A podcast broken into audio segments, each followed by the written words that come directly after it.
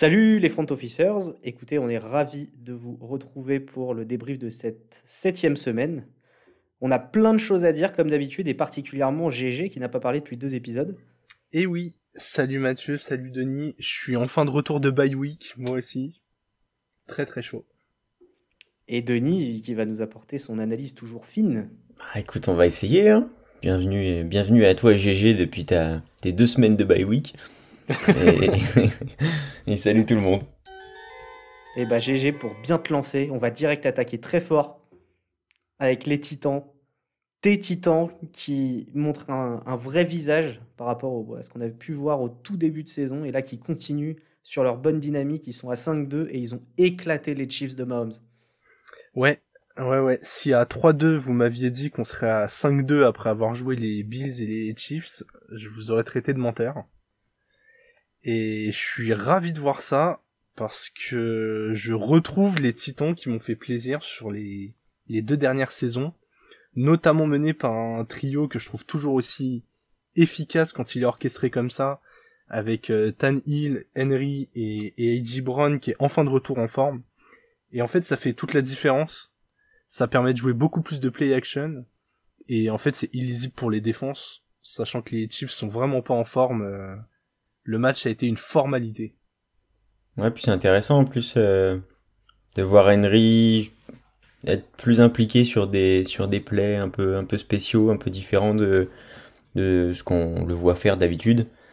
Euh, là, on le voit passeur, euh, on le voit un peu plus à la réception. Exceptionnel de le voir passeur. Je t'arrête parce que franchement, mais, mais on, s'est tous levé du canapé à ce moment-là. c'est incroyable.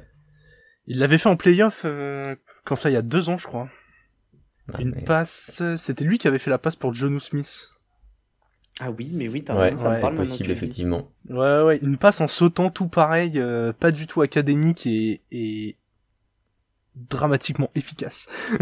c'est ça, en fait, comme, le, profil du joueur est tellement efficace au sol, on s'attend pas du tout à le voir faire autre, autre chose que d'enfoncer une défense. Et, et il montre qu'il est capable de le faire. Donc après, faut pas en abuser évidemment, mais dans, dans des petits plays comme ça, il est quand même très efficace et c'est bien qu'il soit impliqué comme ça. Euh, donc, euh, donc ouais, euh, je trouve effectivement ce, ce, trio vraiment intéressant pour rebondir sur ce que tu disais et puis et puis A.J. Brown qui retrouve son efficacité. Euh, donc il lui a fallu quelques matchs d'adaptation, on va dire, et de et de retour à son vrai niveau. Et, puis je voudrais aussi insister un peu sur la défense. Donc on sait pas trop si c'est l'attaque des Chiefs qui, qui struggle depuis, depuis le début de la saison. Euh, ou si c'est la défense des Titans. Après, euh, honnêtement, je vous ai trouvé vraiment efficace euh, et beaucoup plus tranchant, notamment bah, ouais, pour, pour tout simplement créer des turnovers et fumble, interception. Bon, après, toutes les défenses face aux Chiefs, on a l'impression qu'elles qu'elles sont excellentes cette année, mais, mais bon. Je pense que c'est les deux. Hein. Mm. Je pense que les Chiefs, ils arrivent vraiment pas à avancer cette saison. Mais la défense, ça fait deux matchs, euh, même contre les Bills, on a pas mal souffert à la passe, mais on a été hyper efficace sur leur euh, sur leur drive qui sont allés jusqu'en red zone. C'est là où vraiment on avait gagné le match. Et ça me conviendrait parfaitement que la défense continue comme ça. Euh. on voit que le talent quand même dans chez les defensive backs il est un peu limité.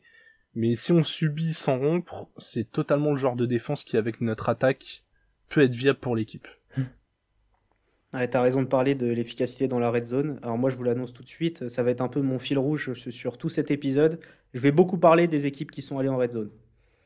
Et, et là, en l'occurrence, Mahomes, il va trois fois en red zone. Et les Chiefs, euh, les Chiefs, ils sortent du match avec trois points, quoi. C'est rare. Euh, ouais, c'est rare et surtout, surtout face aux Titans, euh, c'est personne ne pouvait s'y attendre. Et je crois bien que c'est la première fois, et la, enfin non, la, seule d'ailleurs, la première et la seule, la seule fois que les Chiefs ne marquent pas un touchdown mm. depuis que Mahomes est nommé starter. Ouais.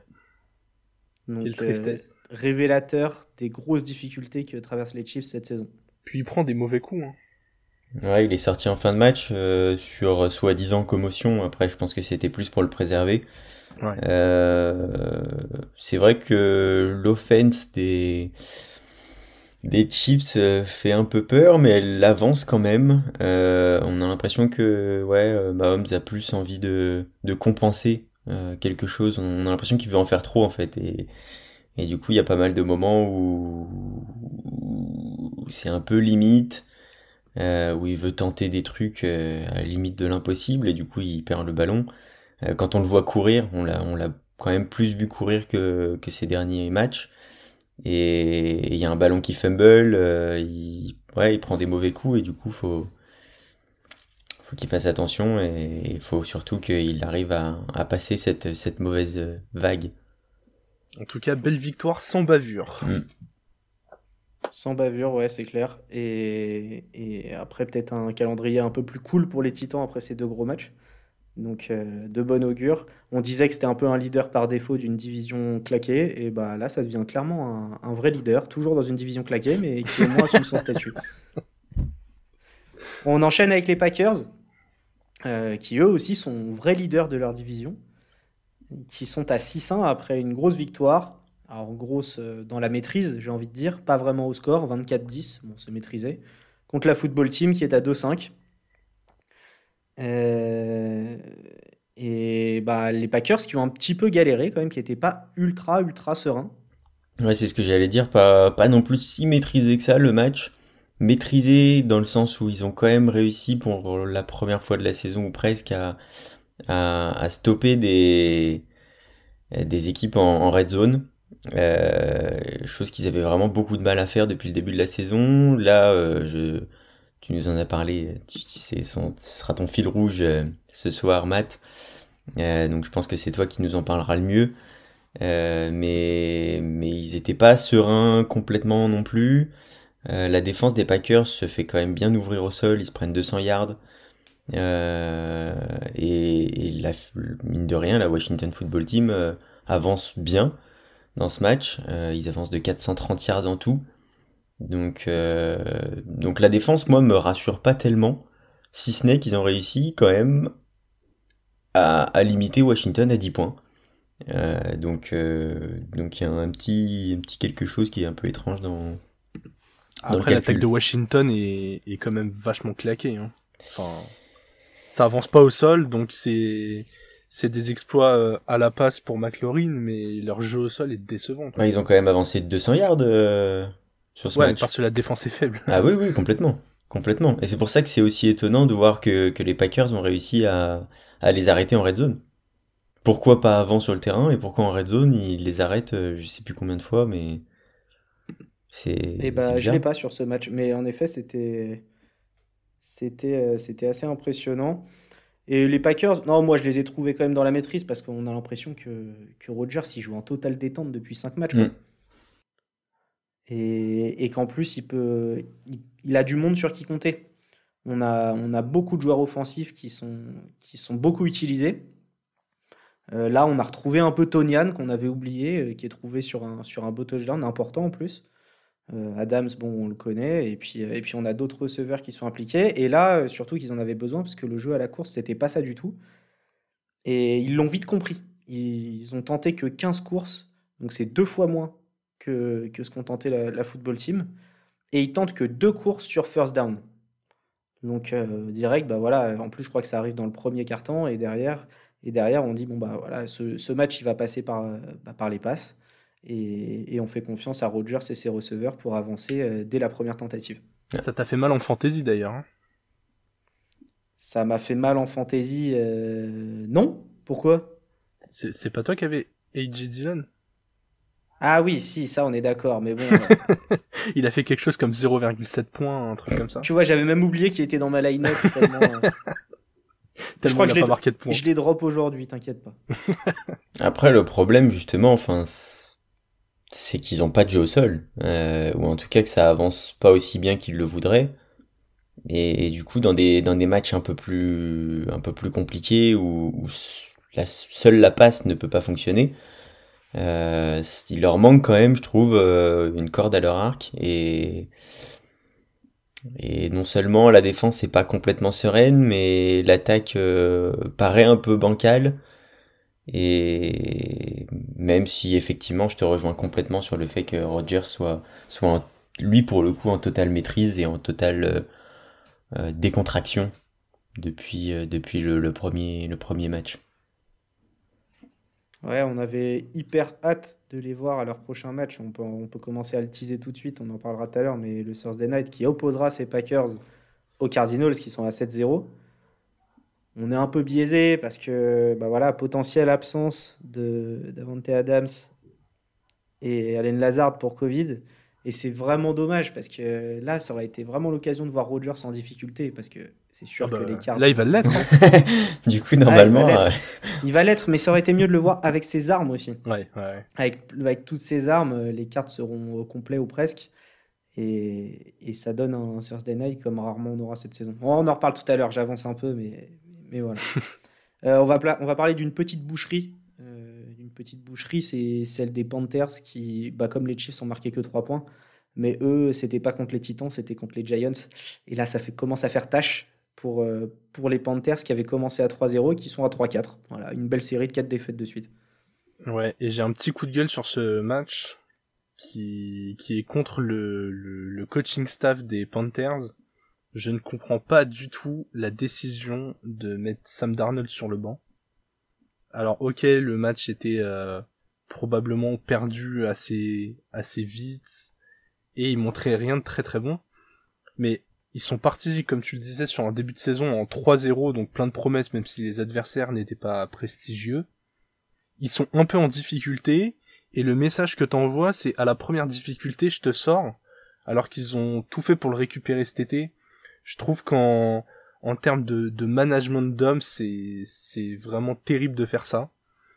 Surtout que tous les torts ne sont pas sur lui, je pense parce que encaisser 25 points par les Giants quand on a la défense des Panthers, euh, c'est assez scandaleux. Donc euh, voilà, petit coup de gueule contre cette décision de, de mettre Darnold sur le banc. Ouais, je te rejoins un peu là-dessus. Effectivement, c'est tous les, torts ne sont pas à mettre sur le dos de, de Darnold. Euh, en fait, on a l'impression que cette attaque, elle est, elle est designée pour Christian McCaffrey. Euh, c'est-à-dire que la ligne offensive est quand même très poreuse, euh, il se prend beaucoup de pression, euh, et elle est faite vraiment pour avoir un jeu qui est rapide.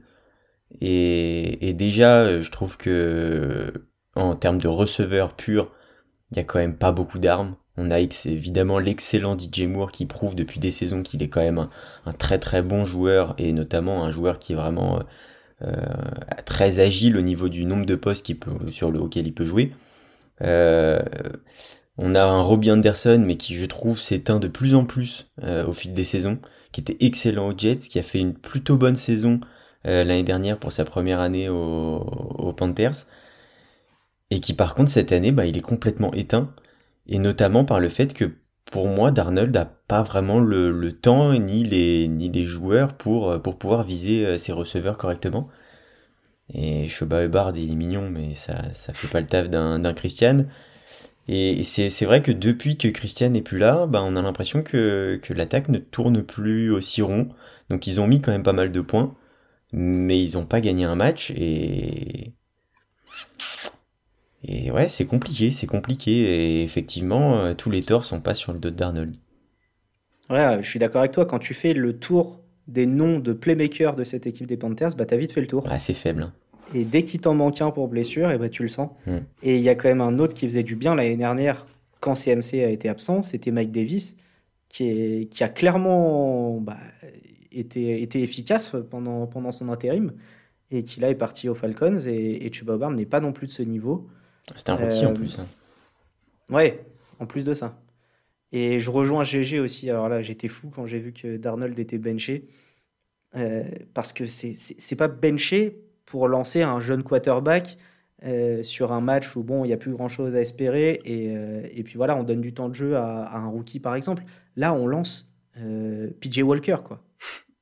On lance PJ Walker. C'est cette décision, elle est, elle est, dramatique de A à Z. Le, je trouve que le message passé à Darnold, il, il est terrible quoi. C'est bon bah dès qu'on commence à perdre, euh, on te met on te met de côté et puis euh, on voit si ton remplaçant euh, nous sort quelque chose du chapeau, ramène un, électrochoc ou, quelque chose mais bah la seule chose qu'il a sorti c'est trois passes complétées sur 14. Et, bon, c'est un QB de 33 ans. Donc là, c'était quasiment une sanction sans aucun objectif. Donc euh, j'attends vraiment de voir la suite pour les Panthers qui sont clairement en train de, de, foutre en l'air leur, leur, début de saison. Qui était une escroquerie, je le rappelle, parce qu'ils ont démarré contre trois équipes de, de merde. C'est marrant parce que cette réflexion euh, de, sanctions et de un peu de, de sanctions du quarterback, elle me rappelle un peu euh, tu as au, à Miami avec toutes ces rumeurs. Donc on en reviendra après évidemment à ce match-là, euh, des matchs des Dolphins. Mais ça me rappelle un peu toutes les rumeurs qu'il peut y avoir en ce moment autour des Dolphins et des Texans avec, euh, avec Deshaun Watson. Euh, et, et, tu as qui, qui fait ok, enfin mais qui fait je trouve des, des, bons matchs et qui je trouve a jamais été aussi euh, impactant que qu'en ce moment et, qui se retrouve au final à être un peu au, cœur des critiques euh, au sein même de son vestiaire. Donc euh, je trouve qu'effectivement, dans les deux cas, le message passé est pas du tout le bon. Mais on y reviendra tout à l'heure. Bah, non, bah revenons-y maintenant. C'est pas on, on parlera dans le hein. match. Voilà, on a les Dolphins qui, bah, une fois n'est pas coutume, ont encore perdu sur un field goal au buzzer. 28 à 30 face aux Falcons. Et du coup, les Dauphins qui sont à 1-6. Eh oui. Non, mais c'est pour ça. Je, suis d'accord avec Denis que tu vois, il montre euh, des choses un peu meilleures, mais les Dolphins, l'objectif cette année, c'était quand même les playoffs ou au moins d'être à la lutte pour. Ils sont à 1-6. Et on sait très bien que le, le, premier joueur euh, qu'on prend plein la bouche quand ça fonctionne pas, c'est, le QB. Plein la bouche. Euh, ouais, bah mais là, voulait rester Alors là, moi, je suis pas d'accord. Enfin, oui. alors, je sais pas si ce que tu veux dire, c'est tu apprends et il devrait pas prendre ou tu apprends et il doit prendre Non, il devrait pas prendre. Moi, je suis, je suis pas fan du joueur, mais il fait pas une mauvaise saison. Mais on sait très bien que quand une équipe tourne pas comme elle devrait tourner, en général, euh, soit on fait sauter le coach, soit on fait sauter le QB. Là, visiblement, on tient moins au QB qu'au coach, donc euh, donc très clairement, euh, je pense qu'ils vont essayer de bouger pour Watson. Mais en fait, c'est très bizarre parce qu'en fait, on a l'impression qu'ils ont quand même pris Tua très haut à la draft malgré euh, ces histoires de blessures. C'est quoi, c'est un cinquième pic euh, Je crois, ouais. En tout cas, c'est devant Justin Herbert. Et, et, pourtant, on a l'impression qu'ils ont jamais tenu vraiment à lui. Tu vois, dès l'année dernière, il le lance quand même très tôt dans, la saison, mais très vite il le bench. Et, au final, on se retrouve avec un, Fitzpatrick qui, revient de temps en temps, comme si on lui faisait pas complètement confiance au Tua. Et, là, il se blesse en début de saison, il revient, il fait des matchs plutôt corrects. Tu vois, je trouve qu'il n'y a pas ce, sentiment de confiance entre un coaching staff et son quarterback. Et du coup, tu peux pas installer une, une vraie, une vraie équipe, euh, quelque chose de, de, fort en fait. Hmm. Ouais, je suis d'accord. Ouais, moi, je, je, je, reviens sur mes voyages en red zone. Je trouve ça peut-être très dur de taper sur Tua quand tu sais que les Dolphins vont 5 fois dans la red zone et que ça finit 4 fois sur 5 avec un touchdown. En face, Matt Ryan, qui du coup gagne le match, c'est deux fois sur cinq. Ah, mais Matt Ryan, il a pas besoin d'aller en red zone pour marquer des points aussi. On est d'accord. Mais, euh, tu vois, regarde sa ligne de stats, tu vois, c'est 32 sur 40 complété. Ah non, mais il a fait un, pour moi, il a fait un bon match, hein. Vraiment, il est pas coupable de cette défaite. La seule tâche, c'est les, deux TD, quoi. Les deux TD, les deux interceptions. Oui. Oui, c'est ça qui fait tâche. Mais bon, il est obligé de s'employer sur un match comme ça. Pour ah moi, bah le problème, c'est leur défense. Oui, c'est la défense, c'est ce que j'allais dire. Je suis d'accord avec toi, Mathieu. Au bout d'un moment, quand tu prends 30 points par les Falcons, qui ont euh, deux joueurs ennemis, euh, tu te regardes dans un miroir et tu, tu tapes sur le crâne de la défense. Enfin, Surtout que c'était euh, une vraie satisfaction, la défense, l'année dernière. Ouais, bah oui, oui, oui, Et du coup, je... Désolé Alex, hein, je parle souvent du manque de talent des Dolphins, mais là, la défense, elle est pitoyable depuis le début de la saison. Pourtant, les mecs savent jouer, donc je, je comprends vraiment pas. Et là, je te rejoins, pour le coup, sur le manque de talent en défense. Euh, ils ont des playmakers, mais il leur manque une, un, talent de manière générale dans la défense, euh, qui, qui, ouais, clairement, c'est vraiment leur point faible. Tandis que, par contre, en attaque, là, pour le coup, ils ont des vrais talents, et ils ont recruté, justement, pour avoir ces talents-là, et, et on sent, pour le coup, la différence par rapport à l'année dernière, je trouve. Ouais, je, je, suis d'accord. Euh, je suis d'accord et c'est d'autant plus frustrant pour eux et probablement pour Alex aussi. Bah ouais, c'est ça. Surtout de perdre à chaque fois de, deux points. Vous, vous en un mot, là, si, si, vous étiez les Dolphins, vous allez vraiment chercher des Sean Watson? Non. Moi, j'y vais tout de suite. j'y vais tout de suite. Alors, on vérifie les conditions quand même, parce que euh, s'il finit derrière les barreaux dans deux mois, c'est un peu compliqué. Mais je parle dans l'éventualité où Watson pourrait rejouer même seulement la saison prochaine. Tu passes pas à côté de l'opportunité d'un d'un d'un QB de ce talent en NFL. En fait, c'est tellement dur d'atteindre les sommets et ce poste est tellement clé que si t'as le l'opportunité de, de mettre la main sur un talent top 10, euh, tu vas les yeux fermés. Moi, je prends pas.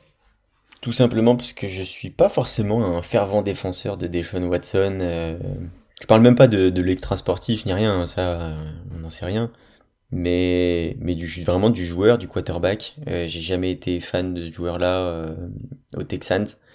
Euh, évidemment, pareil, c'est un playmaker, il est capable de, de sortir des matchs exceptionnels, mais mais il dégage pas un leadership complètement sain.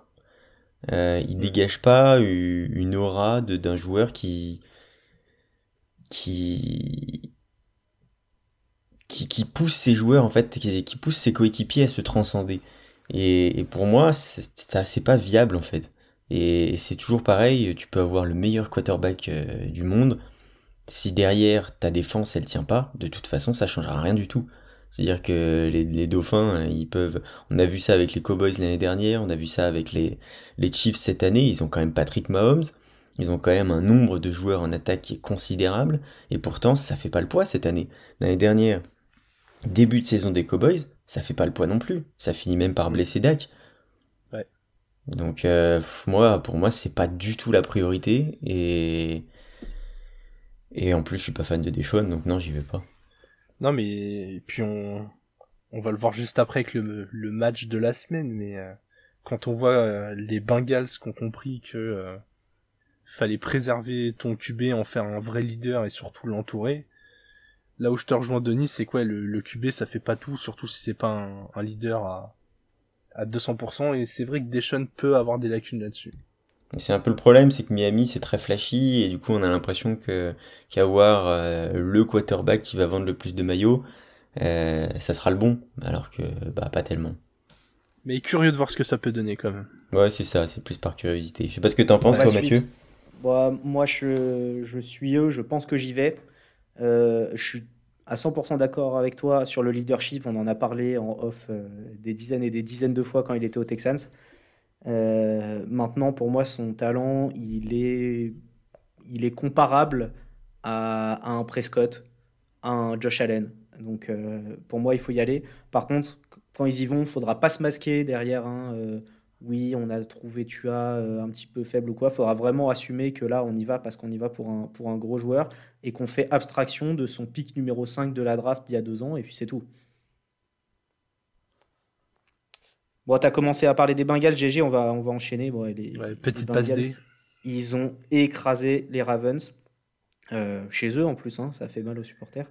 41-17, et les deux équipes qui sont à 5-2 dans ce duel de division. Et là, on s'est régalé. Bah, même bilan, mais pas du tout la même impression, quoi. C'est, euh... assez incroyable.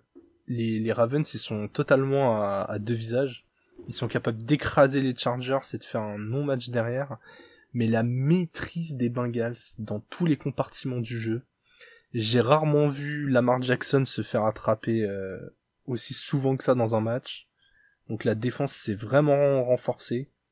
Ça se ressent sur le terrain, ça se ressent sur les résultats. Et les Bengals qui ont fait le pari d'aller chercher euh, Jamar Chase quand même assez haut pour un receveur, pour euh, recréer la paire qu'il formait avec euh, Joe Burrow, le, le, le, pari est juste incroyablement réussi. Je pense que je vais te laisser en parler parce que je sais que c'est déjà un de tes joueurs favoris, mais c'est juste incroyable comment ça tourne dans toutes les escouades. Ouais, puis alors, avant que je revienne un peu sur, sur Jamar Chase, l'équipe, elle est ultra euh, polyvalente. Enfin, tout le monde est bon à son poste. Et, et voilà, on n'a qu'à voir les joueurs qui scorent. On a Uzoma, on a Chase, on a Perrine, on a Mixon. On a un nombre de joueurs offensifs qui sont, euh, qui sont utilisés, face à une grosse défense, défense des Ravens sur le papier. Et, franchement, c'est une, une, régalade. Bureau sur ce match, il joue comme un, comme un QB expérimenté de 4 ou 5 ans qui joue dans, dans une franchise archi playoffable. Mm. Alors que alors qu'au début, au début c'est pas ça. Et, euh, et, Chase, bah ouais, qui devient, enfin qui devient, qui, qui l'est déjà devenu et qui est toujours, qui, qui, est fidèle à son statut de cible numéro 1. Il fait encore 8 réceptions, plus de 200 yards, un touchdown extraordinaire en, en cassant deux plaquages. Et, et c'est magnifique. Pour moi, il y a, y a, une stat qui est révélatrice sur ce match, c'est le nombre de yards par play. Parce que c'est tout simplement la meilleure équipe cette semaine en NFL, c'est 8,3 yards par play. c'est une première tentative sur chaque play quasiment. C'est extraordinaire. Et en plus de ça, la discipline, une seule pénalité pour 5 yards. C'est ce qu'on disait, cette impression que toutes les escouades sont concentrées, toutes les escouades sont au niveau. Et bon, Bureau c'est un super talent, Jamar Chase c'est un super talent, mais c'est probablement ni le meilleur QB ni le meilleur receveur de la ligue.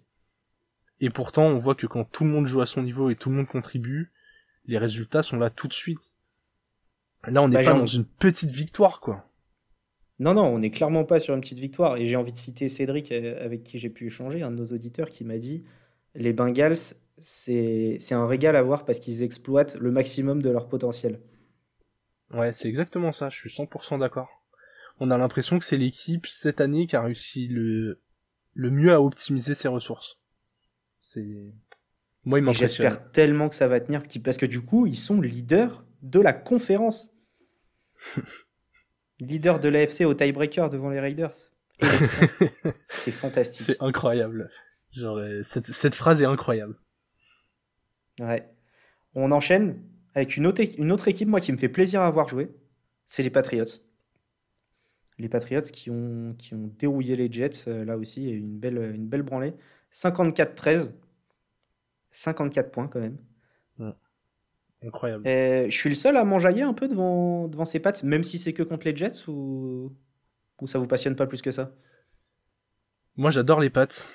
Depuis le début de saison, hein, je le répète assez souvent, mais j'adore Mac Jones je trouve qu'il a déjà ce côté, euh, c'est un rookie, on dirait qu'il est, qu'il est là depuis 5 ans. Après, en face, c'était vraiment très faible. J'aimerais voir les Pats gagner un gros match euh, un peu difficile. Là, enfin, le, le, le, replay de ce match, le seul endroit pour le trouver, c'était sur Pornhub, hein, clairement. Euh, le, le, le, score est juste insultant. Les, les Jets, y a rien je, je pense que c'est vraiment l'équipe qui me procure le moins d'émotions de toute la ligue. Il y a juste rien, il n'y a pas de jeu. Donc ouais, les, les pattes sont kiffants, mais j'ai envie de les voir dans un match euh, vraiment en référence où, où ça gagne au bout. Euh, un peu un match comme celui des Bengals.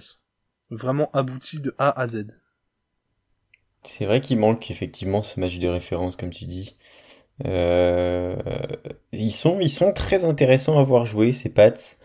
Euh, parce qu'on a l'impression que que tout est tout est facile euh, par moment que effectivement Mac Jones a l'impression qu'il est là depuis plusieurs saisons qu'il a déjà une vraie expérience en NFL alors que pas du tout après il est aux Patriots on sait que c'est une équipe qui est globalement très bien gérée très bien il y a, rarement des, des, trous d'air énormes euh, et c'est pour ça que bah on l'a vu, hein, notamment contre les Bucks. Euh, je sais plus en quelle semaine c'était, mais contre les Bucks, ils font quand même un, très bon match. Ils passent pas loin de la victoire du tout.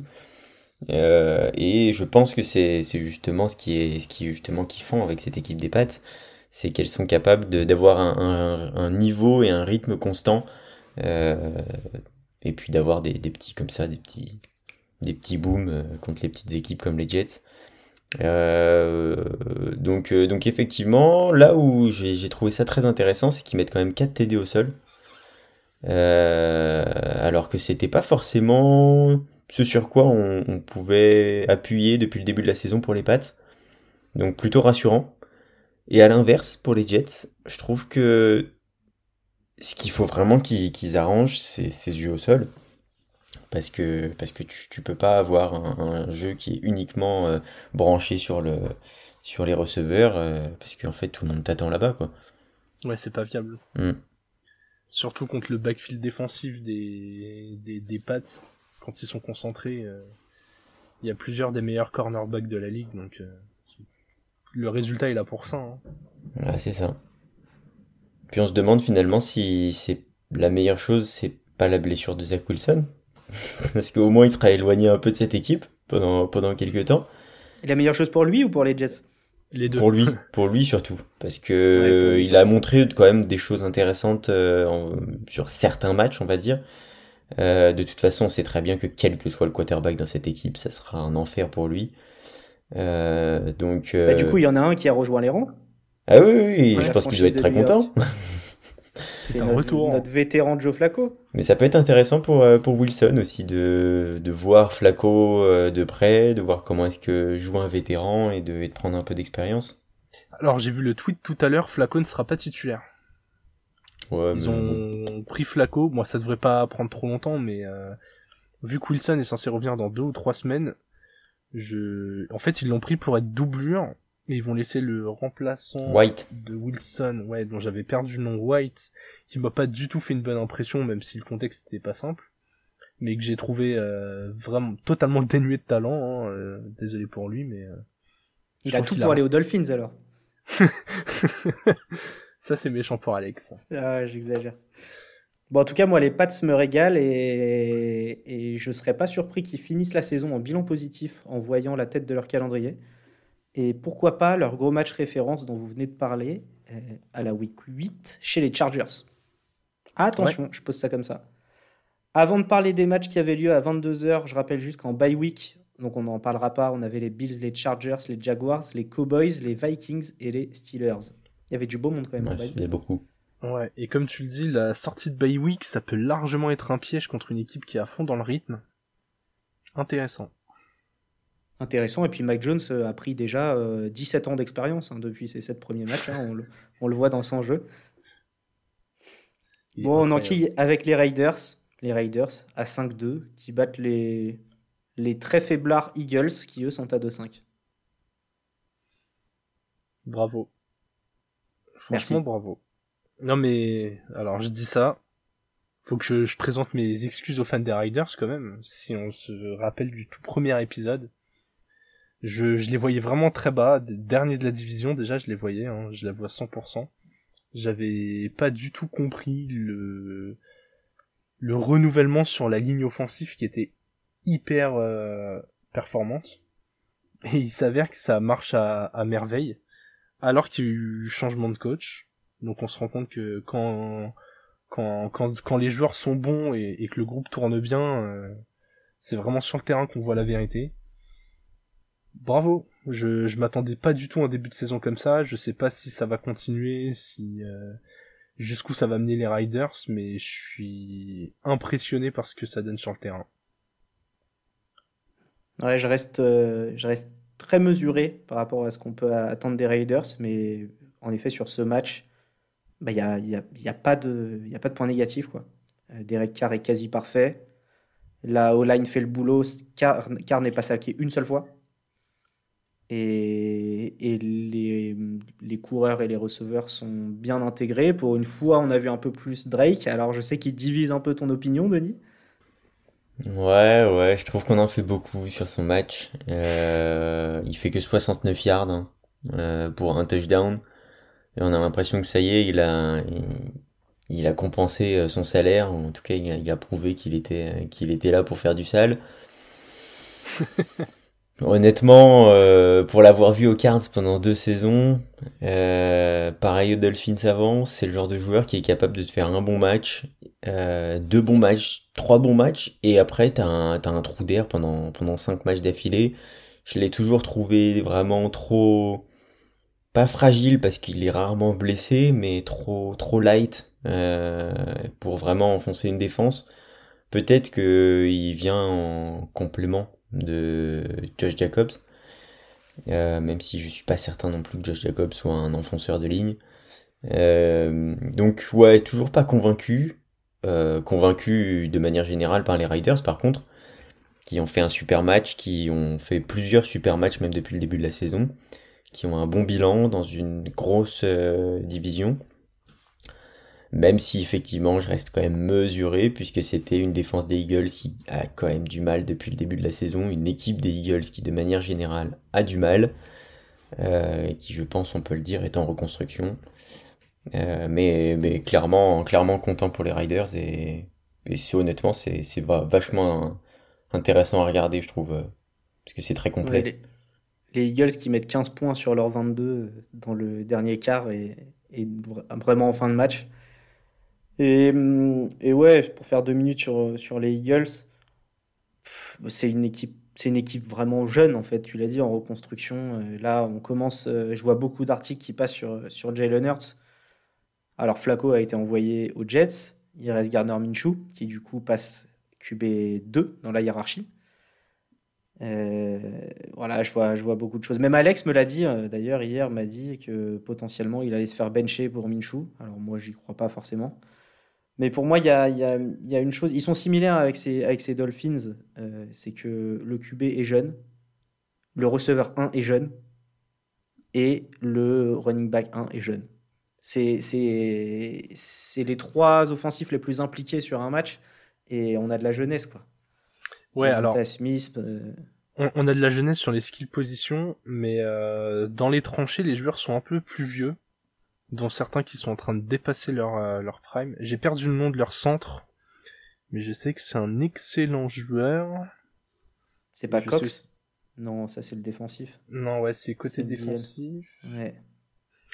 mais bon, pareil que Cox sur la sur, la O-line, euh, le, Kelsey, joueur majeur est, vieillissant. Oui, voilà, Kelsey. C'est le frère de Jason Kelsey. Hum qui est, vieillissant et je trouve ça dommage de, de, gâcher un peu le prime de, de quelques joueurs comme ça. Pour moi, si t'es en reconstruction, si vraiment le but c'est de reconstruire, transfère ces joueurs-là en fait.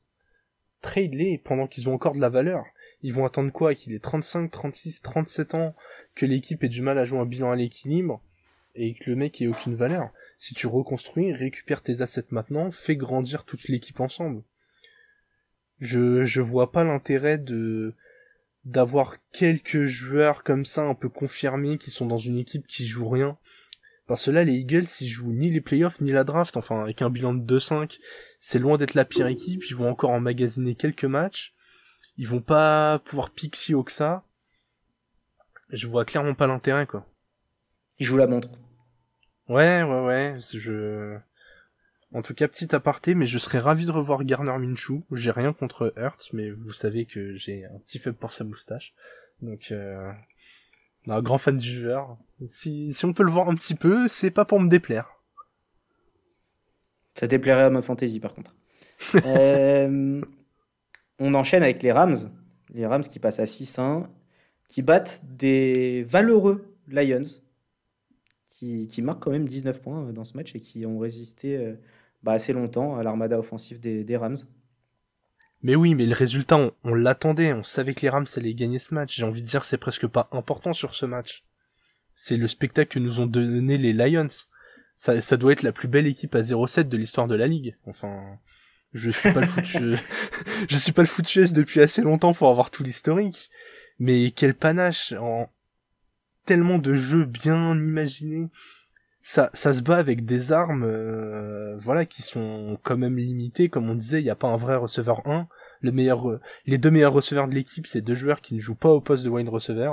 Ce sont Hawkinson qui est tight end et euh, Swift qui est, qui est running back. Avec un QB dont on connaît les limites. Et ça envoie du jeu quoi. Ça a pas peur de jouer. Alors certes ça gagne pas du tout et de toute façon quand on vise la reconstruction on n'a aucune pression mais je suis content de voir une équipe qui voit du jeu comme ça contre une défense comme les Rams, quoi. Là, les Rams, ils ont vraiment dû se, se mobiliser pour aller gagner ce match. Ouais, c'est sûr, mais ils auraient pu plus se mobiliser encore si les Lions concrétisaient leur bon drive. 5 voyages en red zone pour zéro touchdown c'est l'ombre, hein, parce que sinon c'est vraiment, vraiment joli. Et tu l'as dit, une équipe séduisante à 0-7, bien plus séduisante que des Broncos à 3-4. Mais, euh, mais, mais voilà, les, les Rams qui, qui, poursuivent leur, leur chevauchée et qui sont solides, très solides. Ouais, puis tu disais euh, par rapport au, red zone, c'est aussi la défense des Rams hein, qui. Qui. Ouais, il faut leur donner du crédit, c'est clair. Jalen Ramsey. Euh, mais effectivement, les, Lions sont, arrivés avec des intentions clairement affichées de vouloir euh, bah, essayer de, de, tout faire pour gagner le match. ou du moins, effectivement, de gêner un maximum ces Rams et de se donner le plus de chances possible. Euh, ouais, je, les trouve intéressants, ces Lions, et je trouve que les Rams affichent plus de solidité qu'une équipe comme Green Bay, par exemple, euh, même si le, bilan est le même. Euh, et surtout, bah, forcément, plus de solidité défensive. Et, offensivement, on voit cette connexion, mais qui est toujours mais tellement exceptionnelle entre Stafford et, et Cooper Cup. Mais on se demande, mais quel cornerback va réussir à stopper cette connexion? Parce que vraiment c'est ça a l'air tellement facile. ça devient indécent là. Ah, c'est impressionnant, c'est-à-dire que toutes les semaines c'est 150 yards et de TD quoi. S'il vous La plaît. petite stats, euh, s'il continue sur ce sur ce rythme-là, hein, si on extrapole les, les stats de Cooper Cup jusqu'à la fin de la saison au rythme actuel, ce serait la, la meilleure saison fantasy d'un receveur dans toute l'histoire. Mm depuis que les stats sont comptabilisés. Donc, euh... Ouais, parce que j'ai vu ça, il est à combien? Il est à 28 points par match, non, de moyenne? Non, c'est pas un truc comme ça, c'est ouf bah, il fait des meilleurs euh, stats que les, que les QB. Là, dans notre fantasy, c'est le joueur qui marque le plus de points. Et il a même pas été le premier receveur de son équipe drafté. Ah, j'ai mal au cœur quand tu me dis ça. Robert Woods, qui reste un receveur de talent. Ouais, ouais, ouais. Mais on continue avec les Bucks. pas si facile. on, parlait, on parlait de sérénité du côté des Rams, bah, il y en a tout autant du côté des Bucks. Victoire sans aucune adversité face aux Bears, 38 à 3. Et les Bucks qui passent eux aussi à 6-1. Et les Bears qui passent à 3-4. Et les Bears qui font des moins bonnes impressions que, que, que des équipes, qu'une équipe comme les Lions, par exemple, hein, dont on parlait juste avant. Hein. C'est un 3-4, on en parle toutes les semaines, hein, mais euh, n'ayons pas peur des mots, c'est un 3-4 complètement dégueulasse. Ouais, c'est clair. Il y a un peu de défense, mais là... Euh, et encore, il y a un peu de défense, ils ont pris l'eau dès le début du match. 21-0 dans le premier quart. Il n'y a pas grand chose à dire sur ce match, hein, tellement, euh, tellement les Bears sont faibles en ce moment. Il n'y a pas une histoire comme quoi Field a, a été. Enfin, en gros, ils ont appelé un jeu ils ont le, coaching staff, le, coaching staff, je vais y arriver, pardon, a, dit à Field de jouer euh, rapidement un play parce que selon eux, il y avait 12 joueurs sur le terrain de de des oui, il y a eu une action comme ça, ouais. Et, en fait, pas du tout. Et du coup, il s'est retrouvé à foirer des, actions. Enfin bref, de manière générale, euh, Field est dans des conditions mais pitoyables. C'est le joueur le plus pressé, le plus saqué de la ligue. C'est et il y a un, un mème qui, qui, circule sur les réseaux sociaux. Euh, on voit euh, Justin Field dépité sur le banc et, ça doit être terrible pour une saison rookie d'arriver dans une équipe où, tu te fais mais massacrer en fait tous les week-ends. Il n'y a plus de mots en fait. Il y avait tellement rien sur le terrain que du coup j'ai envie de parler d'un petit événement qui a eu lieu euh, plutôt au, bord des tribunes puisque Tom Brady a marqué euh, son 600e touchdown en, carrière. Et euh, Mike Evans, ayant oublié ce détail, a donné le ballon à un fan des, des premiers rangs euh, sur le touchdown avant de se rendre compte que c'était le, le 600e de Brady. Et j'ai adoré le, geste du fan qui, et là on voit la culture sport des Américains et, et j'ai vraiment trouvé le geste magnifique qui rend le ballon il aurait pu se dire ah non quand même euh, on m'a donné le ballon c'est celui de Brady euh, ballon qui avait une, une valeur inestimable en termes financiers et de l'autre côté les Bucks qui ont parfaitement réagi puisque ce supporter va recevoir tout plein d'équipements de la part de, de Brady et de Mike Evans donc je trouve que c'est la c'est la belle histoire du week-end quoi. Ça et un bitcoin en plus. Brady et un bitcoin de Brady. Lui, ouais. lui offrir un bitcoin d'une valeur de 64 000 dollars. Non mais c'est en fait c'est juste incroyable, c'est ça, ça, part d'une maladresse de Mike Evans et ça se transforme en un moment de sport magnifique et en un coup de com incroyable des Bucks. C'est j'adore. J'ai adoré. Parce que sur le terrain il y avait rien donc euh, autant parler de ce qui se passe autour. Du coup, achetez-vous des billets au premier rang. Hein, toujours très important, juste derrière la zone, parce que ça peut se transformer en, un millier de dollars. ça se rentabilise fortement. Mike Evans qui en capte 3 en des touchdowns sur ce match. Bah ouais, solide, hein, solide. Mike Evans. Euh, au-delà de Mike Evans, on avait parlé avec Alex euh, sur la preview de cette semaine. Euh, et on avait parlé de, de Godwin, qui, avec l'absence d'Antonio Brown, avait toutes ses cartes à jouer pour, pour justement se montrer un petit peu plus. Parce qu'il s'est tranquillement fait éteindre par, par le Antonio depuis le début de la saison. Et, il a bien saisi, cette, cette perche-là avec 111 yards et un TD. Donc, euh, donc il montre qu'il est toujours présent en tout cas euh, et qu'il est toujours capable de faire des gros matchs. Ouais, Brady a l'embarras du choix. Clairement. On continue avec les Cardinals, Denis. Équipe à 7-0. Encore une fois, la seule, ça ne fait que monter. Répète. 7-0. Oh. Reste avec nous, Denis. Euh, c'est-à-dire deux victoires de plus que le nombre de points marqués par les Texans sur ce match, 5. C'est grave. Et qui sont à 1-6. Bah ouais, bah ouais, bah ouais. Euh, non, euh, match, match compliqué sur les premiers drives. je crois que sur les trois premiers drives du match, de notre côté, on fait deux punts et un safety. safety qui, soit dit en passant, était un très joli face mask. Euh, très dégueulasse, Merci, pardon. messieurs les arbitres. Donc toujours très important euh, de regarder les petites euh, les, vidéos. Et, mais non, après on a déroulé. globalement, les Texans n'ont plus jamais rien montré dans le match. faute aussi à une grosse pression défensive des Cards. on leur a rien laissé.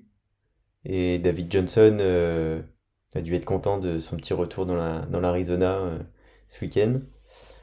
Et puis par contre, de notre côté, les joueurs des Texans, euh, plutôt les anciens joueurs des Texans qui sont maintenant euh, chez les Cards, euh, ont montré de super choses. des André Hopkins avec deux TD. donc vraiment, vraiment un, très bon match. Et, et ouais, bon, de toute façon, il n'y a pas grand chose à dire non plus sur ce match. Il, ressemble beaucoup au match précédent contre les Bears. Il n'y a quand même pas grand chose en face. Quoi. Moi, je voudrais qu'on m'explique le projet des Texans, en fait. Je.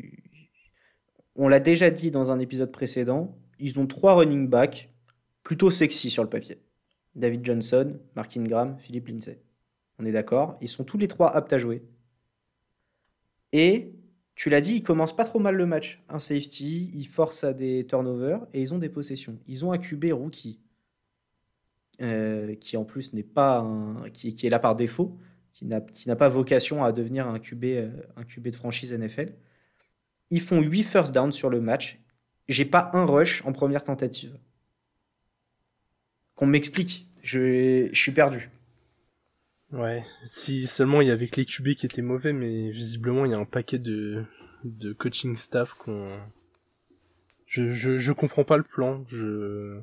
Ça fait plusieurs euh, semaine qu'on explique que le plan pour battre les Cards, alors les Texans ont pas les armes, hein, mais que le plan, le meilleur plan selon nous pour battre les Cards, c'est quand même d'empêcher l'attaque d'être sur le terrain et donc de courir un maximum. Et c'est clairement le poste où ils ont le plus de talent parce que comme tu le disais, ils ont trois ou quatre coureurs qui sont encore très très corrects et ils les utilisent pas. Je en fait, mieux vaut ne pas venir si c'est pour faire des matchs comme ça, quoi. Ça, voir ça dans le red zone de 22 heures. En fait, heureusement que les, Lions ont un peu résisté aux Rams, parce que sinon ces matchs de 22 heures étaient insipides. Merci à Zachert, du coup, de nous avoir euh, régalé pour son premier match euh, dans l'Arizona. Il devient du coup le premier tight end de l'histoire à marquer euh, deux semaines consécutives avec deux équipes différentes. Et, ça, c'est beau. Et il a scoré son TD le plus long en carrière. Je sais plus combien de yards, d'une trentaine de yards. 36, je crois. Ouais, il me semble aussi. Et du coup, euh, du coup voilà, c'est plutôt sympa euh, qu'il batte un de ses propres records euh, dès son premier match. et puis, il est tranquillement passé de 2-5 à 7-0, ce qui est correct. Ce qui est correct. Tu dors mieux la nuit, quoi. Ouais. La mauvaise nouvelle, c'est que l'opposition qu'on attend tous, le Texans Bears, n'aura pas lieu cette année. Oh Quel dommage. Ça aurait été le, le, sûrement le premier match nul de ce. Ça aurait été écrit. 0-0. 0-0. 3-3, l'importance du field goal. l'importance du kicker. Bon, on continue avec le Sunday Night Football, pour lequel je ne me suis pas levé. Euh, les 49ers qui recevaient les Colts et qui ont perdu 30 à 18. Ouais, bah fin de saison pour les Niners. Hein. Clairement. Merci d'être euh, venu. Non mais voilà, dans la division où ils sont, alors il y a des blessés, mais avec les armes qu'ils ont, ce qu'ils proposent sur le terrain, c'est insultant. Et j'aime pas d'habitude tirer sur un seul joueur, mais euh, Jimmy Garoppolo ne mérite pas de conduire cette équipe. Il fait pas un si mauvais match dans l'ensemble quand on regarde la feuille de stats. Quand on regarde ce qui se passe sur le terrain, dès qu'une action est décisive ou, importante, il se liquéfie. Pour moi, il est à peu près du niveau de Jared Goff. C'est, des QB où, où tu peux leur donner euh, 15 chars d'assaut ils, réussiront peut-être à enfoncer une grille, mais pas plus. C'est c'est dommage. C'est une équipe qui est super bien construite et et le, le manque de talent et d'efficacité de son QB les empêche euh, les empêche d'accéder à mieux. T'es méchant avec Jared Goff quand même. Pour ah, moi, Jared Goff est bien meilleur que Jimmy Garoppolo. Hein. Ah, moi je trouve que c'est les mêmes. J'ai l'impression que c'est euh, des, c'est des passeurs que tu mets dans un système S'ils ont des armes, ils vont avancer un peu. Il leur faut une grosse défense derrière et, et point, ils te feront jamais gagner un match. Euh. Ouais, je suis d'accord avec toi sur le fait que c'est pas des QB qui te feront gagner. Euh, même si c'est un peu bizarre de dire ça. non mais les, les, Niners ont un bon bilan avec Garoppolo. Du coup, j'ai vu la j'ai vu la stat pendant le match. Euh, ils ont pas tant de défaites que ça depuis que sur tous les matchs dans lesquels Garoppolo a été titulaire. Mais le problème, c'est que c'est un effectif euh, bah, qui, a, qui quasiment le même a été au Super Bowl, qui a clairement le niveau d'être contender et qui se retrouve à 2-4. Alors, les blessures, c'est une chose, mais quand on est une équipe avec cette ambition-là, faut aller, faut aller chercher beaucoup mieux, quoi. Les, les, les bookmakers qui les plaçaient parfois en meilleure position, en favori pour gagner la NFC West hein, avant la saison. Ouais, ben je les comprends. Enfin, ils sont allés au Super Bowl il y a pas longtemps. Moi, dans le premier épisode, je les voyais assez haut aussi. Je les voyais à la lutte avec les Rams pour la tête de la division. Je voyais pas les Cards euh, si bon. Et je sentais la saison galère pour les Seahawks. Mais je, je sais pas. C'est un, vrai gâchis et, en face, les Colts, ils commencent à relever la tête, mais je préfère déjà le visage qui est, proposé par les Colts que celui proposé par les Niners, quoi. J'allais, parler du manque de talent du côté des Niners et notamment en offense. Et j'étais en train de me lister tous, les, tous les receveurs euh, qu'ils ont. Mais en fait, ils ont quand même des, ils ont quand même du, du, monde. Hein. Enfin, ils ont Brandon Ayuk qui du coup ne fait absolument rien cette année. Quelle déception. Alors que l'année dernière, il était utilisé sur des petits triplets, sur des trucs un peu, un peu stylés et tout. Là, on le voit pas du tout, mais c'est le néant. Ils ont quand même euh, Dibo Samuel qui est clairement le seul joueur qu'on voit chez les Niners offensivement. Ah, avec Elijah Mitchell au sol. Ouais, mais ça c'est pareil, c'est par intermittence. Puis de temps en temps, il est blessé, il joue pas un match, il revient, tu vois, c'est c'est pas consistant quoi. Je suis d'accord, les, les coureurs des les coureurs des Niners, il y a un il y a un problème quoi.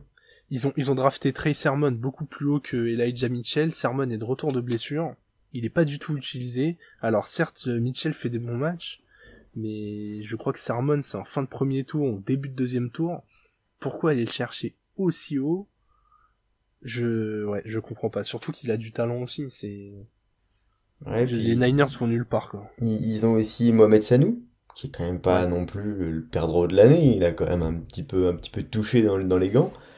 Mais c'est des joueurs en fait qui sont inexistants. Donc on a Dibo Samuel en plein milieu du terrain.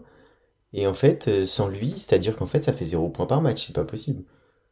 Donc il y a, absolument un, gros problème et je pense qu'il y a aussi un problème au niveau du, coaching staff qui pourtant était leur gros point fort depuis, euh, ces, dernières années, depuis que Sanahan était là. Et, je pense que le seul problème, ça ne vient pas du terrain en fait. Je pense qu'il y a un truc qui, est cassé ou qui fonctionne plus bien. Euh, la défense continue à faire le boulot, mais la défense toute seule ne te fera pas gagner des matchs. et, ça devient vraiment problématique.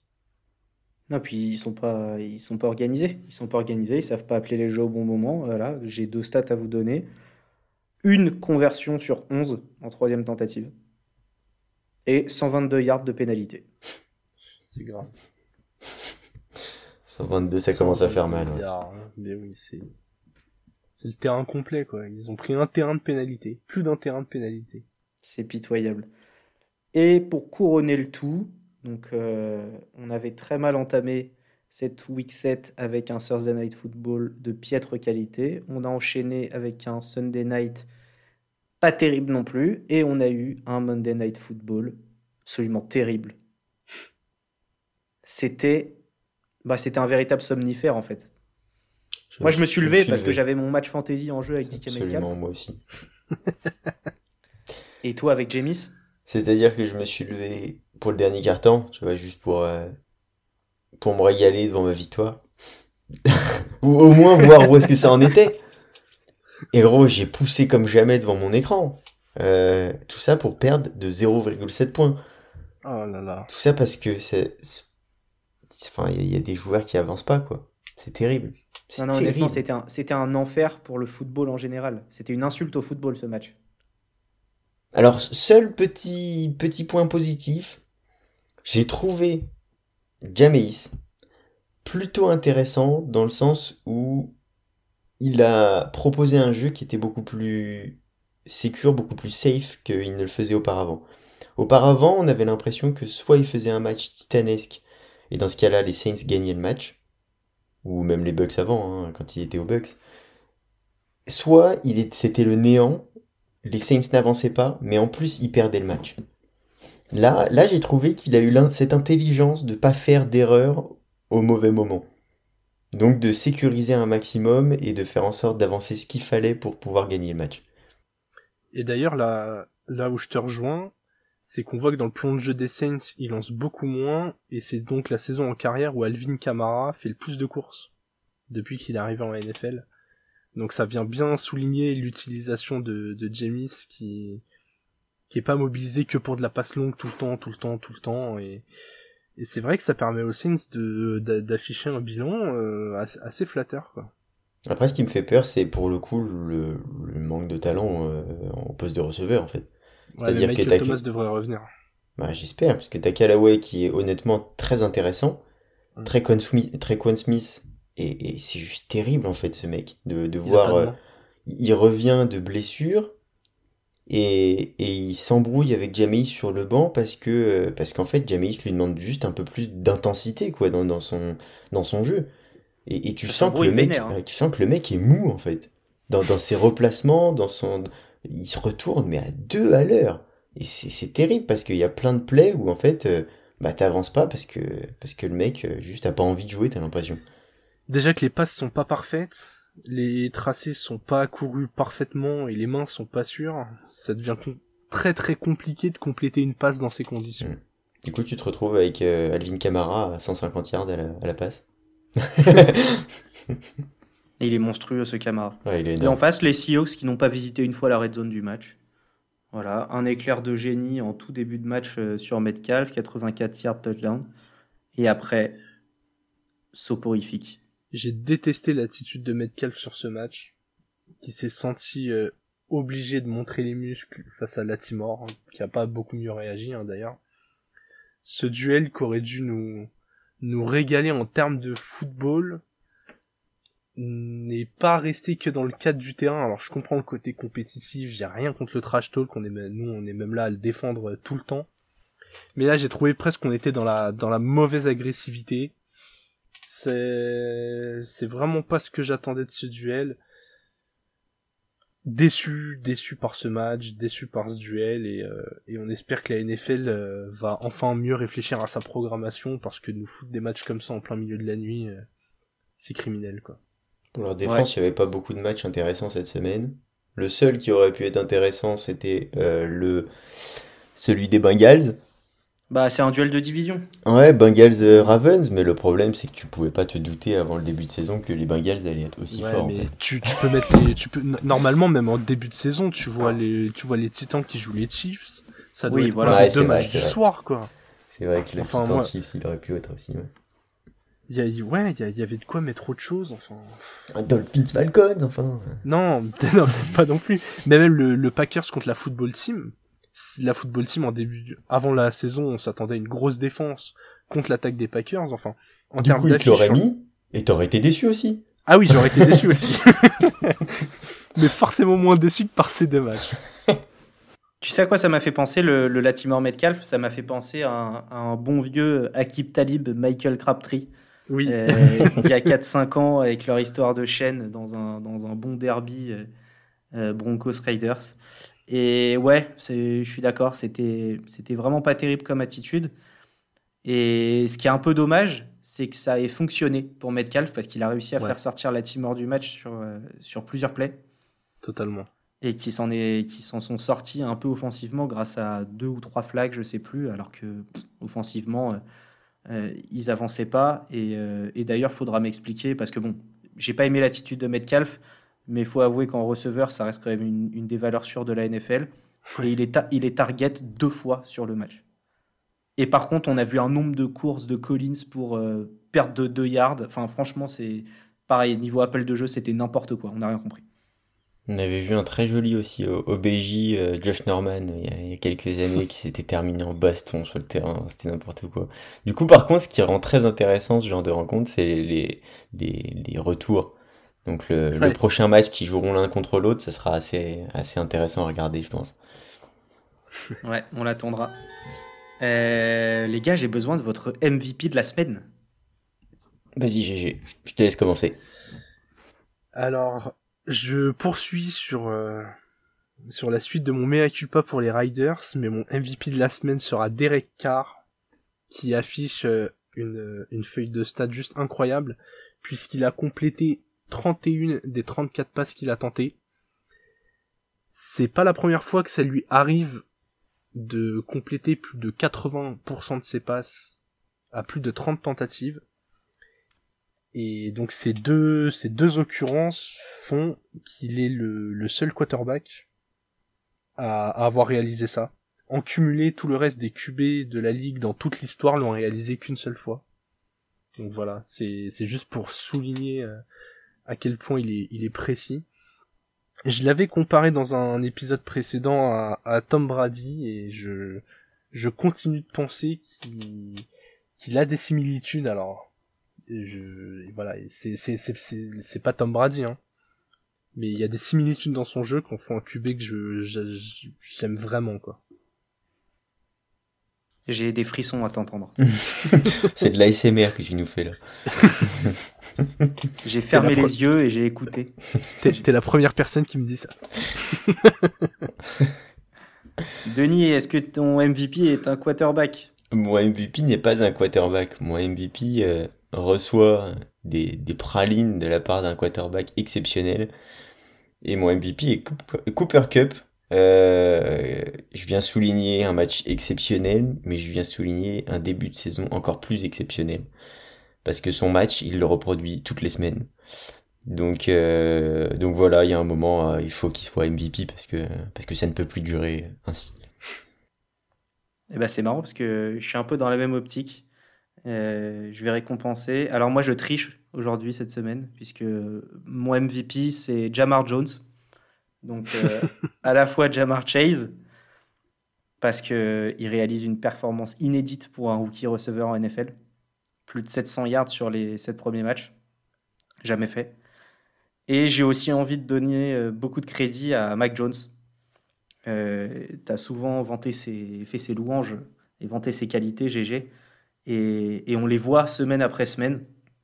Et, voilà, même si c'était que les Jets en face, c'est une performance très solide, digne d'un QB expérimenté, qui fait pas n'importe quoi, alors qu'il pourrait partir dans, dans, des, dans des délires de jeu, dans des improvisations parfois douteuses, en, menant au score comme ça.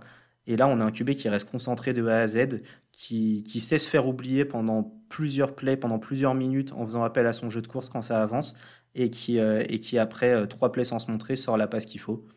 Voilà, euh, je voulais, je voulais donner du crédit à ces, à ces deux joueurs. Que du beau monde. Que du beau monde, ouais. Bon, on se tourne un tout petit peu vers, euh, vers le Thursday Night. On, en a parlé tout à l'heure, qui opposera les Cardinals aux Packers 7-0 et 6-1. Ça va être une affiche extraordinaire, donc là, absolument à ne pas manquer. Mm. Et... Déjà la huitième semaine qui approche. Hein. Ouais, c'est ça file vraiment trop vite. Et on a hâte d'être à jeudi. Hein. On a hâte d'être à jeudi pour ce match euh, qui promet d'être très intéressant. Un bon test pour les Cards. Euh, surtout, surtout pour la défense, euh, malgré les absences de, Davante Adams et, et Lazard. Euh, ça ternit, on va dire, un petit peu ce match parce qu'il promettait d'être exceptionnel de, bout en bout et, j'espère que ça va pas complètement déstabiliser les, Packers. Même si j'ai toujours très peur, très très peur à chaque fois que les Cards jouent, parce que j'ai toujours l'impression que ça va être la fin de cette longue série. Euh, donc, euh, donc à chaque fois je suis très mesuré, je le mets jamais, euh, vous aurez remarqué, je ne mets jamais les Cardinals numéro 1 de, de, mon power ranking, parce que je suis très superstitieux je pense aussi. Et au pire des cas, si la série elle s'arrête, est-ce que c'est grave? Non, en fait, t'arrives. Tant, tant qu'elle s'arrête pas, euh, c'est mieux. Non, ouais, on est, on est d'accord. Mais t'arrives un moment où quand tu joues les Packers, au pire, au pire, tu perds. Et alors, t'es à 7-1 et, et, ta saison, elle continue. Et t'as pas perdu contre des tocards. Non, moi, je, pense qu'on arrive clairement dans un moment où, les Cards, ils vont pouvoir se libérer encore plus au niveau de, la pression que eux-mêmes se mettaient, je pense. Et, euh, et tu vois, c'est ce qui est révélateur, c'est la, vidéo de, de JJ Watt que tu m'as que envoyé, sa manière de parler sur le côté où il, énumère un petit peu toutes les excuses qu'il avait pu entendre sur euh, sur le super début de saison des Cards avec euh, un calendrier, avec des faits de jeu, avec euh, voilà des excuses et qui lui se répète sans cesse, bah ouais, peut-être qu'on est tout simplement meilleur. Ouais, J'ai un frisson. du coup, euh, moi, je vais sur cette piste-là des, des détracteurs de cette vidéo de, de JJ Watts. Mais faut reconnaître que les planètes sont quand même alignées pour les Cards, notamment si, euh, si c'est officiel que Davante Adams rate le match pour cause de Covid. Et là où je suis en désaccord avec toi, Denis, c'est que je pense que c'est pas plus mal de perdre un ou deux petits matchs en saison régulière parce que ça permet parfois de se remettre la tête un peu à l'endroit, de se re-questionner sur certaines choses. S'ils venaient à faire une saison euh, parfaite ou presque parfaite et qu'ils arrivaient en playoff plein de certitudes et qu'ils se retrouvaient devant une adversité qu'ils n'ont pas rencontrée en saison régulière, ça pourrait être compliqué de trouver des réponses à ce moment-là. Je pense que ces réponses-là, vaut mieux les, vaut mieux les trouver en saison régulière, vaut mieux voir les problèmes directement et c'est pour ça que je suis un peu déçu que les Packers soient pas au complet, parce que ça aurait pu être un vrai vrai challenge. Et là, malheureusement, je pense que malgré la, la magie d'Aaron Rodgers, il y aura pas un, match si serré que ce qu'on attend. Ouais, effectivement, je te rejoins là-dessus, sur le fait qu'il vaut mieux perdre avant les playoffs. Ça fait mal en tant que fan de voir son équipe perdre, même si c'est un, un match dans la saison. Euh, mais ça peut effectivement permettre de, de remettre euh, quelques, quelques idées en place. Euh, maintenant, on a vu que l'année dernière, ça n'a pas si bien réussi aux Steelers que ça de, de, de perdre des matchs. ouais. Ils en ont perdu un peu trop de suite. surtout surtout qu'il n'y en a pas 12 hein, des occasions de perdre encore pour les Cards parce que, parce que des équipes au bilan positif, et eh bah, bah il y a Green les Rams, quand même. Il y a les Rams, il y a Dallas. Ah. et il y aura peut-être les Colts qui auront un bilan positif en, week 16. On ne sait pas. Mais sinon, le reste, c'est faiblard. Euh, nos pas partenaires de Winamax qui cotent la victoire d'Arizona à 1,31 et la victoire de Green Bay à 3,10. Euh, ça a un tout petit peu évolué depuis tout à l'heure parce qu'on a eu l'officialisation euh, à l'heure où on se parle que Davante Adams n'est pas du voyage. Terrible. Et, et donc la cote qui s'ajuste. Alors je vous avoue que euh, je vais vous proposer un petit bet, mais moi-même, je n'en suis pas très convaincu. Euh, personnellement, je ne pense pas toucher ce match, mais si j'avais quelque chose à donner, ce serait, ce serait l'écart. Et je vois quand même les Packers résister, et je les vois perdre de moins de 8 points. Vous gagnez ce match. Donc je joue les, les Packers avec un handicap de plus 7,5 à côté à 1,6. Pas si mal. Hein. Intéressant. On va monter crescendo. Je te laisserai dire ton, ton bet juste après, GG. moi, j'ai une cote à 2,2 pour un Green Bay qui serait la première équipe à marquer 10 points dans le match. On a l'habitude aux Cardinals de toujours monter un petit peu de, s'échauffer tranquillement, on va dire. C'est un diesel. Exactement, c'est un diesel. Et, et du coup, d'avoir toujours euh, deux, trois, trois premiers drives un peu, un peu touchy. Donc si Green Bay euh, fait, refait la même chose que les Lions cette semaine, euh, ils font des premiers drives un peu, un peu éclairs, un peu efficaces, ils, peuvent, ils peuvent effectivement aller scorer ces, ces 10 premiers points avant les Cards. Ouais, je suis d'accord avec toi. Avec un magicien comme euh, Aaron Rodgers, rien n'est impossible pour les Packers. Je vais quand même donner le bet d'Alex, qui est pas avec nous, mais qui en l'absence de du coup de Davante Adams et de Dalen Lazard donne le TD de, de Tonyan, le Titan, côté à 2,7. En tout cas au moment où il nous l'a communiqué. Faut, maintenant que l'absence est officielle, euh, faut pas tarder à le prendre, je pense. Et pour ma part, ce sera un TD d'Aaron Rodgers. Donc pas un TD à la passe, bien sûr, hein, comme vous le savez, euh, le pari TD c'est à la réception ou au sol. Je trouve qu'il fait beaucoup plus de courses cette saison. Et il va être euh, un peu obligé d'improviser euh, bien plus que ce qu'il fait d'habitude en l'absence de, de sa cible prioritaire. Pas impossible qu'il utilise qu'il utilise Aaron Jones et Jet Dillon en fausse piste et qu'il puisse finir une action lui-même. J'ai trouvé que la cote à 6,8 était une belle value, donc euh, voilà, TD Aaron Rodgers. Eh bah c'est des bêtes tout ça. Eh bah écoutez, merci messieurs d'avoir parlé football longuement pendant cette dernière heure, d'avoir débriefé tous ces matchs. On se retrouve pour parler de la week 8, c'est dur à dire. La week 8, c'est plus simple. Et très rapidement, avec euh, encore des équipes en bail, mais pas mal d'affiches. Et ne vous faites pas avoir, le Red Zone dimanche sera à 18h en France. Décalage horaire. Aux Décalage horaire. Exactement. Et c'est pas forcément pour nous déplaire. Ouais. Il faudra juste se libérer un peu plus tôt. on se dit à très vite. Et, et, comme ça, la prochaine fois, on pourra parler bah, de la Week 8 euh, à la fois en débriefant le Thursday Night magnifique entre les Cardinals et les Packers, et en analysant tous les matchs qui auront lieu. Voilà, on pourra faire d'une pierre deux cup. et, et ça, c'est plutôt sympa. Bah, merci. Merci Denis, merci Mathieu. Et vive le football